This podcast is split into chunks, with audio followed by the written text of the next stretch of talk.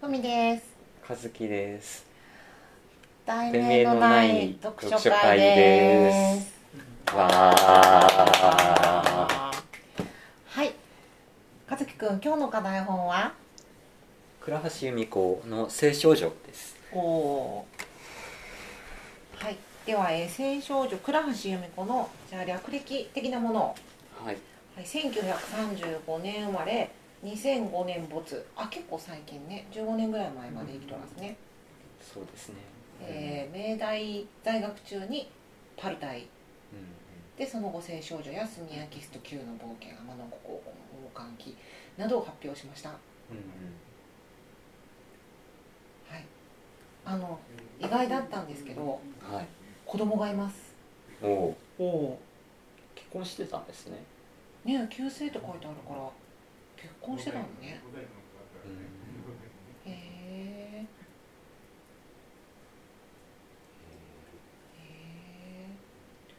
えなんでじゃあえっ、とじゃああらすじを聖書上あそうですねう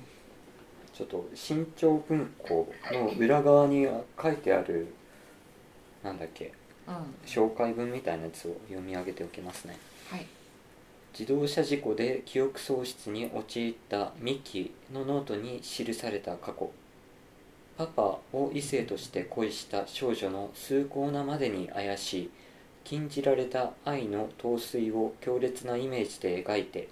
得意な小説世界を繰り広げるミキと青年 K との愛ミキとパパとの愛 K とその姉 L との愛3つの愛の錯綜した展開の中に不可能な愛である近親相関を選ばれた愛に成果することを試みた書き下ろし作品、はいありがとうございますえー、今回2冊目で聖少女、はいえー日本の三大少女小説とも言われるそうなんですね私の中ではいじゃあ他の2つは何でしょうーんなんだろう少女系でしょううん日本の三大少女小説 へえヒントくださヒントはえー、っとあんま明るくないい明るくない少女小説明るくない少女小説えあじゃあ1個はうん「夢の旧作の少女地獄ー、なるほど」はいさてもう1個時代的には似たような感じうんそうか近代文学ですね多分読んでると思うけど読んでないんじゃないかなああ読んでないかななんか少女っていう名前がタイトルに入ってますうーんとうんタイトル似たような感じ少女まんまではないかえー、なんだろううーんなんだろうえじゃあ次のヒント太宰ー、太宰治うんええなんかえええなんかなんおかそ来るかこなそこまでなんか出てるような気がするけど来るかな来るかなえなんか太宰治は結構書いてるような気がするんですよなんかおー女性のあの一人語りみたいなやつがうん少女小説少女小説三大少女小説え太宰治の片っ端から開けていったら答えは太宰治の女性とです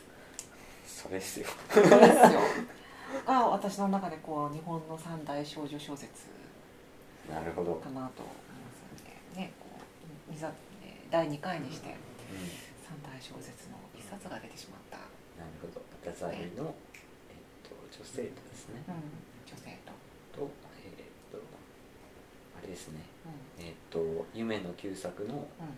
少女地獄だったのか瓶詰めの地獄だったのかなんかタイトルがはっきりしないけどああ瓶どっ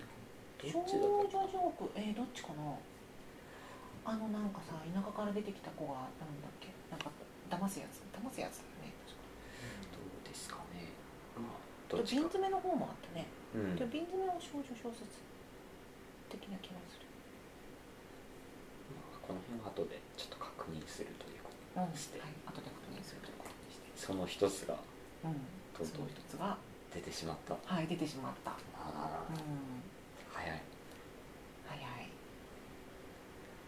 なんかこうして並べてみると私が少女に何を求めているかというのがこう透けて見えるかなとな何を求めてるんですか自意識過剰あなるほどなるほどうん自意識過剰を求めてるんですね、うんだと思う端的に言うと、なるほどうん自意識ね、うんうん自意識ってこの小説結構過剰気味でした、うん、うん、そうねなんかうんそのなんだろうな前な昔ね竹本のバラがうんなんかの本の中でうんこうすごいうろ覚えなのであ間違ってるかもしれないですけどうんその少女というのはその喫茶店カフェカフェの窓際でなんか本を読んでる自分を客観的に眺眺めてなんかこうええなって思うなんかその気持ちがなんとかみたいなことを書いたことがあってあでもなんかそういうこうなんだろうな完璧ではないにせよーう自分をこう外側から眺めてんうん自分のこう理想に近づくようプロデュースしたがるっていうかなんかそれが私の中の少女像かなと思っていてだからここに青少女っていうミキちゃんうというのは私のこう思うところの理想とするところのわかんないけどの少女乙女こうあるべきみたいなのに近い。んあーなるほどうんそっかそっかまあ最終的にうんその K と、まあ、結婚っていう流れになるうんのかな、この流れでもう最後の方はもうあの少女を取りやめたというかうんうん少女期が終わってしまったっうんていうこっから先はその今言ったようなその自分をこうあの遠くから眺めてこうあるべきこんな私が素敵みたいなこんな私が好きみたいなそういうところからまたちょっと違うタームに入るのかなっていう感じが。うんなるほどねそっか確かにうん私と私っていうかまあミキうんと、まあ僕っていうのが K K じゃなかった K ですよね綺麗ですね。 K っていうまあ、語り手の人で、でその2人の関係性っていうのもまあ一応一つの重要ななんていうか一つの筋になってて、うんうんでその一番最初の「1」っていうのは、うんえっと「僕」っていう K の一人語りで始まってて、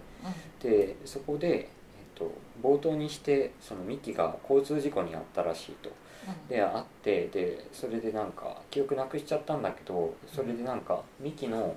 手記っていうか、日記みたいなやつが残っててうんうんでそれ見たらなんかミキの過去のことうんがいろいろ書いてあってでその後にえっと僕はミキのことが好きだったからミキとこうなんだろうミキのところになんかお見舞いに行ったりとかしてで最終的には結婚に至るみたいな結婚に至るっていうか、まあ、結婚しようかみたいなそういう話になるっていううんうん筋ではあってうんでそうですねそのミキが記憶を喪失する前のそのいわゆる理想とする少女像を生きようとしていたっていうところのなんか作品世界とその記憶を喪失してしまった後のうんうん作品世界でなんか僕とミキとの関係性とかっていうのを徐々に徐々に打ち出していくあたりでちょっと対比的に描かれてだんだん後の方になっていくに従って、えっと、一番最初のその海さんが好きだって言ってたような自意識の部分は薄れていくような感じはちょっとありますねうんそれはなんかそのこう自分のうもんこう昔もっとこうちっちゃかった頃を思い出した時にそのさっき、えー、と話したような少女的な部分というのは多かれ少なかれ私にもあったなとうん思うんですけどは和樹君から見て い、はいこういうそのこう少女小説ってそのどのように受け止めるのあかしらーどのように受け止めるのかしらうんえー、なんかなんかなんていうかそうですね倉橋由美子頭良かったんだなっていう感じですかねハートの辺えー、なんか全般的に頭の良さプンプンししてませうんん頭の良さはプンプンする、うん、プンプンしててう、んでそのなんかなんていうかそのまあ世間の中で一般的に言われてるような道徳うん、みたいなものに対する反抗みたいなものうんうんをすごい軽やかな形で知的な形でやっていくうんうん人々をすごい描いててうんでそれはなんかなんか僕の偏見がすごいはじ入ってますけどうんなんかすっごいなんかヤンキーとかがなんか、ヤンキうん、ヤンキーがーヤなんンかキーが、うんこうなんだろう単にこう学校サブってでそれでなんか暴走族でブンブンブンブンってやってるみたいなうんうんのの反抗の仕方とは違ってうなんかロマネスク風の部屋にしてんうんでそれでそこのところにこうなんかいろんななんかなんていうのかな世間の中でいわゆる悪徳とされてるような継承のものを飾ったりとうんか、あるいはにもかかわらずなんかめっちゃ頭いいみたいな数学がなんかかなりできる、ミキっていうのは数学科かなんかでうん大学でかなり数学専門的に学んでるみたいですごい頭のいい人っていう描かれ方がしてたりとかあとはその私以外の K とかっていうのもなんかもともとは多分大学かなんかに通っててでそれでなんか学生運動に巻き込まれてでそれでアメリカ大使館との関係性がアメ大うんアメたいアメ大との関係性が重要になると。僕っていうのは僕、まあ、K っていうのはカリフォルニアの大学に留学する予定だったんだけど、そこで学生運動をしている過去がバレてしまったらちょっと留学が取り消しになるかもしれないみたいな話があってでそれでこうどうしようかみたいな描写があったりとかなんかねこう悩み方がね一時的なああバッ悩クグみラウンド方が知的知的なバックグラウンドのある層の悩みだなっていう感じはすごいしてて、うんあ、あそうねそう、知的な層の人たちの話うん、なんかね登場人物の中でうん僕と僕まあケースねとあとはミキうとえっとねそうねとかのその辺りはね結構頭が良さげなんですよ、うんんああエスキモーとか公爵とかはエスキモーとか公爵もなんか多分、うんうん、多分ええとこの子だしねそれなりにお勉強できそうな感じするねするするでなんかね多分その M っていうのがふ非常に普通の人なんですよ M ってどの人やっけ何の人やっけそのあれですよあのちょっとミキと仲良くなるあああのゆるふわな女の子多分ゆるふわなのか、うんうんなのかわかんないけどな見見た目っていうかなんかぷくぷくしてそうな女のえ多分なんか み子うんその M は、まあ、ミサオっていう名前でうんでそのミキの母親と全く同じ名前でなんですけどその髪の毛とか結構ショートにしてるっていう描写とかがあったりとかして、でなんか多分性欲の持ち方的にこうなんというかヘテロセクシャルじゃなくってレズビアン的ななんか欲望を持っているような人で、ちょっとねなんかミキがそれでなんか M のことからかってやろうみたいなところがあったりしてで多分その M とかはすごいうん普通の人そうね M に関して結構批判的に書いてるっていうかさあの上から目線っていうかなんだろうあの いい感じではないですよね。うん、M ねいいねうんえあれっすよもう、なんだっけミキが、うんね、記憶喪失で入院しちゃった時にうなんだっけ昼間がどっちだったっけ昼間と夜に分かれてあの K と M がそれぞれなんかお見舞いに来るみたいなんうんうん話があったりとか、まあいい人です多分ああそっかいい人か。まあなんまかだうんうんミキとかはね、うんあんま好きじゃないかもしれないけど M そうだね。読んでる人にもなんかこう好意的に読ませようっていう気が M は M に関してはないよね。ないなんだろうななんかこうそうこういう類型の人に対して批判的ななんかこう書かれ方だなと思いましたけどねなんかさっき言ったそのなんだろうもう既存の道徳に対してうん、うんであったりなんだろう、まあ、これを読んでみんながみんなあじゃあ近親相関って OK なんだって思わないけど思わないけどなんかそこにこう一つなんだろうあのこうだって何の疑問もなく思われてきたものに対しての疑問だったり別の方向からっていう描き方はやっぱなんかその一つ、まあ、この青少女に限らそう小説に限らず現代アートだったりとかそういうものの一役目の一種なのかなうんというふうに。そうですね、なんかうんそのうん小説とやっぱ倫理の次元っては違うので、うんうんうん、小説の中にこうね倫理を持ち込んでくるとこうすごくねうん窮屈な話になってくるところはやっぱりあってでうまあもちろんねそのこういう青少女とかんうんあるいは青少女の中で言及されているような例えば佐渡の悪徳の栄とかうんそういう本ばっかりあの市場に流通しててそういう本ばかりを人々あがあの読むことによってうんなんか人なんだろうどういう社会になるのかよくわかんないけど、そうねまあ不健康な感じはしますけどね。うんまあ、そでもね多分それをこうだからなんかあなたはこういう小説を書いてはいけないっていうことはできなくって、うんそれが嫌なんだったらなんかもっとなんか理想的な別の理想的なうんうんなんか道徳として受け入れ可能な物語とかを作ってでそれを後押しするようにした方がいいんじゃないかなとはちょっと思ってますね。そうねなんかこうあくまで一つの問いかけだからそれに対してなんかこうなんだろうあなんかこう無条件に当たり前って思ってたけど本当に無条件だったのかなって考えた時にあやっぱ無条件じゃないじゃんって思うのもそれもそれでいいだろうし、まあ、それでそれでも多分なんかこう書いた人はなんかそれでも良いっていうかさそれが無条件じゃな無条件ではなくなったっていうなんかこう理由が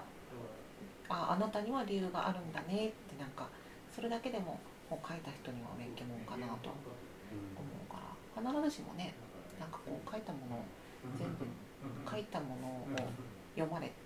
書いたのを読んだ人が、えー、とみんながみんな大賛成にならなくてもなんか書いた人はなんかそれはそれでいいって思ったりするのかなと思いました。うんうんなんかいきなりこうなんかうん原理的なこういうなんかこういう小説を書くのはどうなのかみたいなそういうところから入りましたけど入りましたけど、 なんかうんうんちょっと技術的な話で言っておくとそうですね近親相関を描くときにうんなんかね描き方がね知的なんですよやっぱり知的な感じがしてて、ああうんうんそれが、うん、こうそんなに締めっぽくならずに、うん、そうね、俯瞰してなんか物語を見ることができるっていうかなうんうん、そういうところはありますね、この小説に関しては。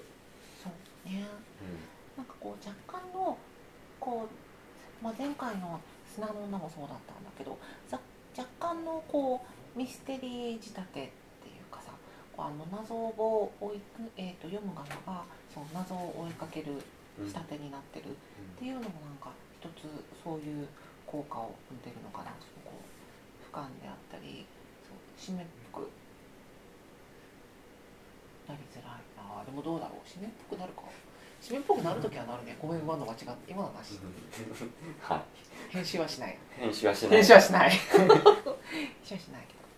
うんなんか多分文,、文体とかど、うんうん、あとは話の出す順番とかですねはうん大きくはあると思いますねうんうん、なんか似たような主題を扱っててで多分人口に感謝している本に「うん桜庭和樹の私の男」っていう本あるんですけど、あれはなんか海さん嫌いなんですよねはいはいうん、うん、あれは苦あれはなんか読んじゃいけけないって思ってるって言ってましたねうん、あれはやだ、うんあれとかは結構ねなんかこう医学似たような近親相関の主題扱っててでミステリー仕立てにもなってるんですよねうん、うーんなんか殺人事件がいくつかあっていくつか いくつかあるんですういくつかあってでその謎をちょっと追っていくと実はうん北海道の冬のあの日にたどり着くわけですけど、うんまあでそれそこはねその桜庭の小説に関してはかなりハードボイルドな筆ではあるんですけどうーん結構 なんていうか近親相関がの描かれ方っていうのはここよりもちょっと、うんうんこの「青少女」よりもちょっともう距離をかなり近めにとってあー描写するっていう形をとってるので。うんうんこのなんか近親相関自体がいけないことかどうかみたいなそういうなんか知的な議論みたいなやつがうん青少女とかだと挟まってくるわけですけど、うんそれとかを一切省いてでなんというか描写だけに徹するうん描写だけに徹してででままああ極極力力そそのの筆筆をなんというか締めっぽくならないようにはしているんだけれども、っていう小説うが桜庭のやつだとしたらそれとはやっぱり次元が違う話の仕方をしてるんですよ、んうんなんだろうね特別視の仕方が違うのかなんかねなうん近親相関っていうのを一つの主題としてこれは取り上げてるような気がしますね、なんだっけえっとですね同じ本ですかね多分320円280円って書いてありますあれあれ、うん、あれ えっとね最後が234まで解説の前うん解説の前までうん234までです、もうおお合ってる合ってる合ってる合ってるうん、例えばですけど、うん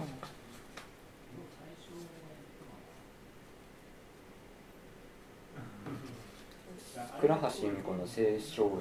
の」えっと新潮文庫版を使ってるんですけどそれのですねその129ページの「しかし」から始まる段落以降ででそれでなんかう近親相関に対するなんか議論みたいなんうんうんやつとかを行っててその近親相関自体をなんか問題としてうん作中内のう登場人物にこう語らせるっていうん形をとってたりとかするんでうんその点ちょっとすごく分かりやすくうんちょっと距離をとってネタレベルでっていうのかな近親相関について考えてるような気はしますねう、んそうだねこれ近親相関語ってるのかあとなんか登場人物たちの中でうん大してなんか悪いと思ってないんじゃないかみたいそうねな感じうんのうん人間は結構いて悪いと思ってるの K のお姉ちゃんぐらいよねかもしれ ない、うん、多分パパも思ってないでしょこれねああとこれを読んでてあれを思い出したえっ、と時計近くのオレンジアントニー・バージェスううんーん僕読んだことないんですけど似たような話じゃないですかあの映画映画映画ああなるほどうん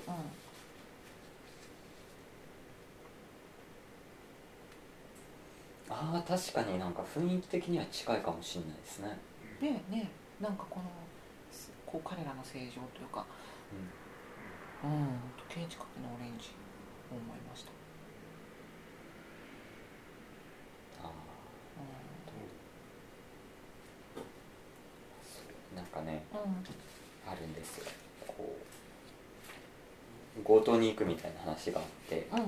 で強盗に行くところでいろんなエスキモーとかうん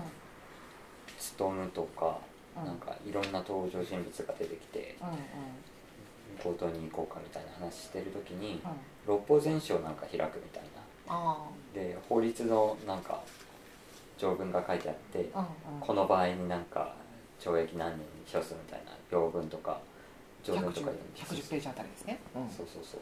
読んでうんでそれでなんかこれがなんかむしろ犯罪の教科書なんだみたいなうんうんうんうん小インドにの中に陳列されているようなものでで犯行にあたってはちゃんとそれを知っていることが重要で誰も罪の認識なんて持ってないんだみたいなうんうん話をしてたりとか、そういう話はあってなんかすごいこう楽しいくだりというかこう高橋由美子は若い時に書いたんだなっていう感じがなんかすごくするそううんね倉橋由美子の若さがまた高橋由美子って言ったうん倉橋由美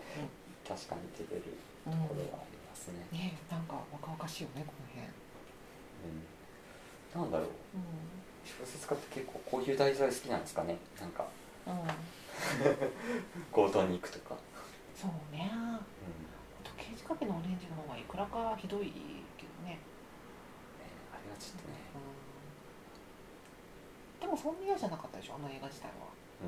んうん僕はですねうん、私もなんか見といてよかったなっていう感じはすごい。そうそうねあと何か言いたいことあります、うん、えー、あとなんかどうだろうなでも「青少女」はそんなに頻繁に読み返す本ではないにしても手元にこうあってほしいんえー、だなと、なるほど日本三大少女小説だし、あーじゃあそれはもううんこう並べていただいて「そうそう青そう少うん、女夢の旧作太宰サ」治ザエもさんも並べてそうだねそうねまあ太宰の生徒もさんの女性ともそんないいかって言ったら別にいいもんいいもんでもないんだけどねそっかいやいや好きだ好きか嫌いかと言ったら好きだけど、あうん、そんな文学的に太宰の中で優れているかというとなんかそういうことでもない気がする女性と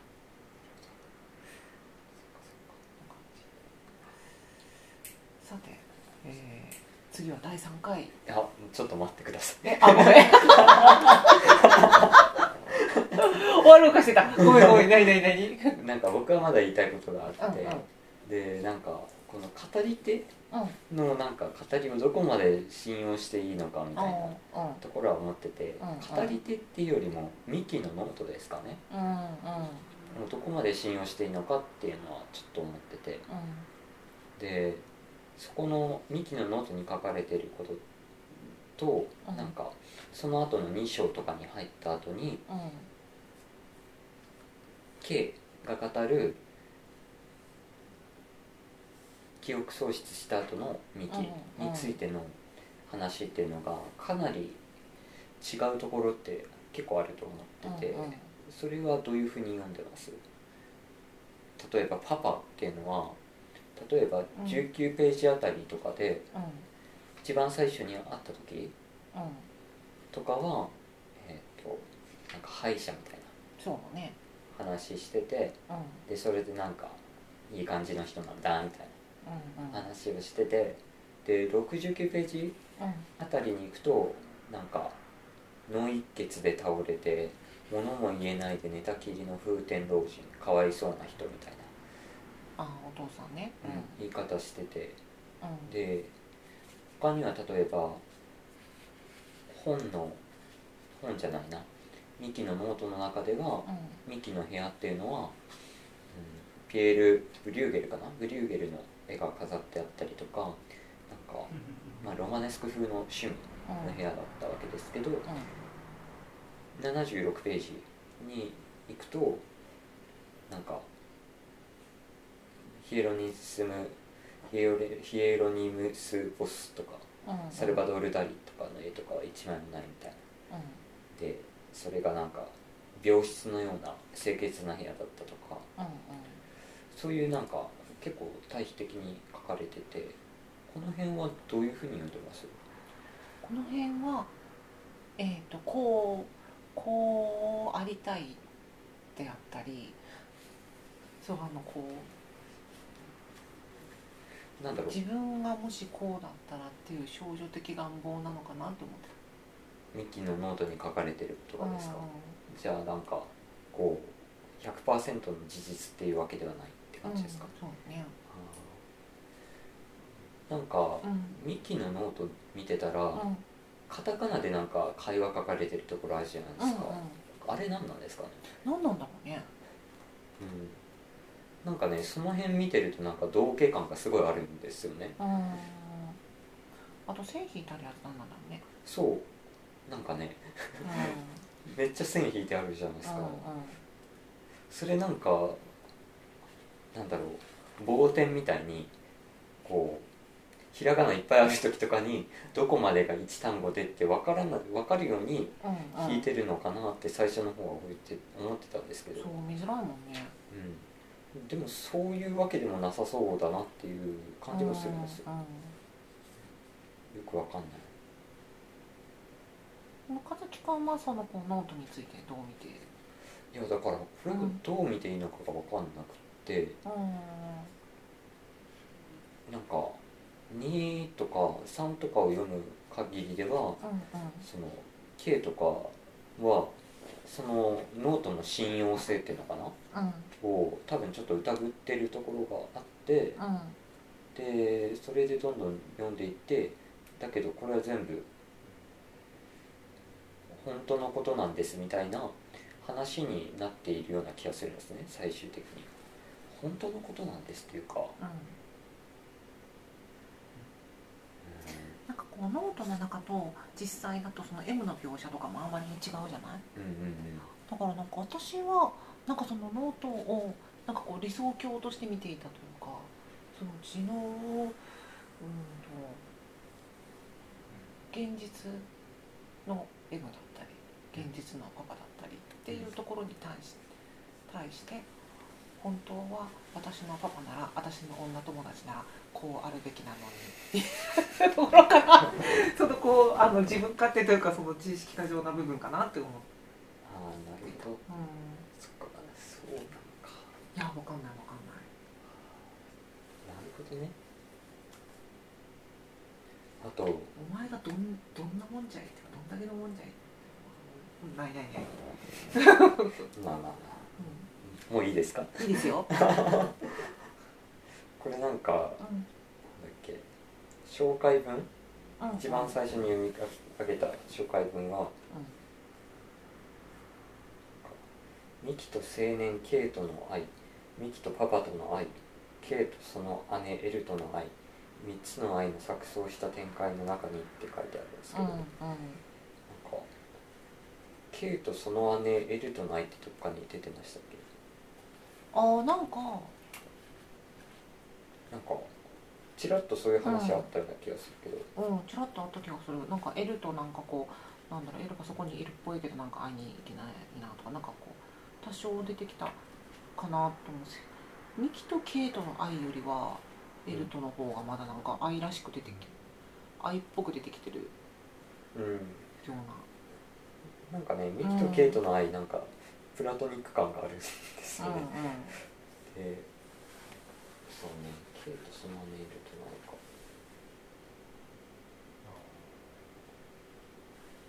うーん錯綜した展開の中即走した展開即走って言われるとそうだっけって感じがするねなんかね割合こう分かりやすく 切り替わっていくうんうん、感じはあるんですよ、うんなんかすごいなんか三角四角関係になるって感じじゃないんですよ、割合淡々とそうそしてうねちゃんとなんか終わって始まってる感じする倉橋由美子の頭の良さですかね え倉橋由美子の頭の良さですかねううんうん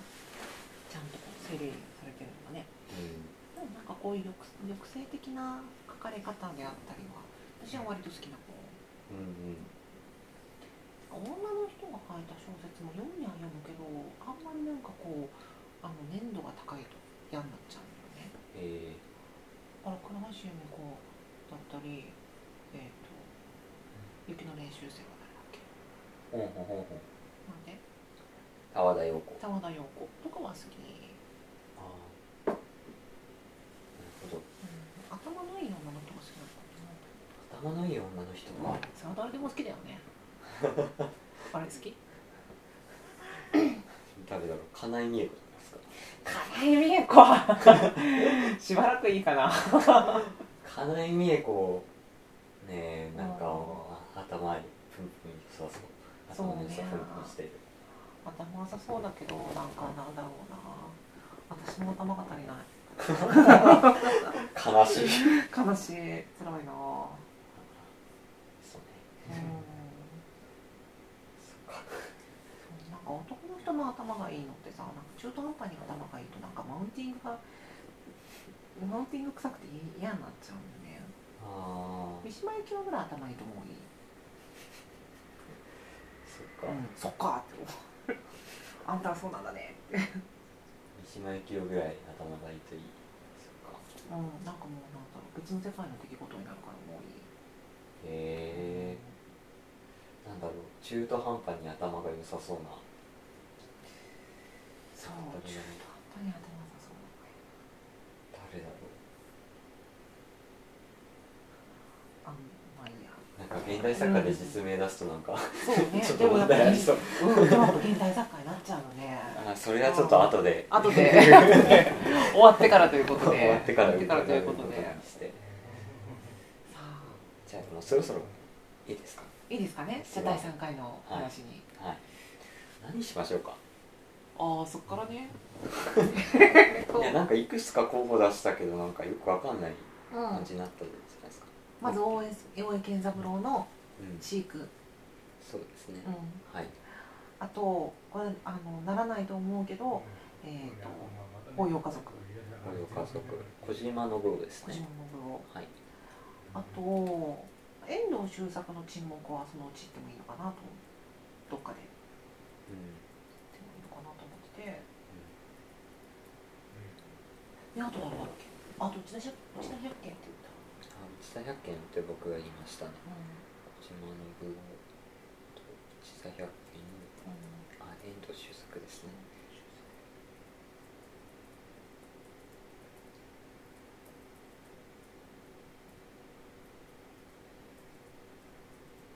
えーうん、一番トライしやすいのは結局大江ですよねなんかね倉橋由美子の後に応援をつなぐっていうのがすごいなんか違和感のないつなぎ方だなとは思いますね、うおんう、小島信夫もちょっと先延ばししたいしねそうですねうーんじゃあ次は応援応援にします応援にしますああ僕の中でなんか田和田陽子の旅をする裸の目を読んでみたいなっていう感じがあ本そう当ですけど私大好きよあいいですかうんわかりましたじゃあちょっと読んでみますねおでも現代時代飛びますねあじゃあちょっと田和田はなんかもしよかったらそうねもしよかったらじゃあ次は大江健三郎大江健三郎で飼育ということで飼育でいきまもうすこれはちょっと短いですのでそうですねもうはいすぐに次が来てしまう次の収録が来てしまいそうな気がしますとか言いつつとか また月1になるのではっていう気がいやいやいや飼育はだってもう2日で読めるでしょ3回ぐらい読めるでしょ、うん2日だったら3回読める、うんね確かに確かうに、ん読めるよ読めると思いまーしすじゃあはい今日もまた次回ということではいはいじゃあさようならさよなら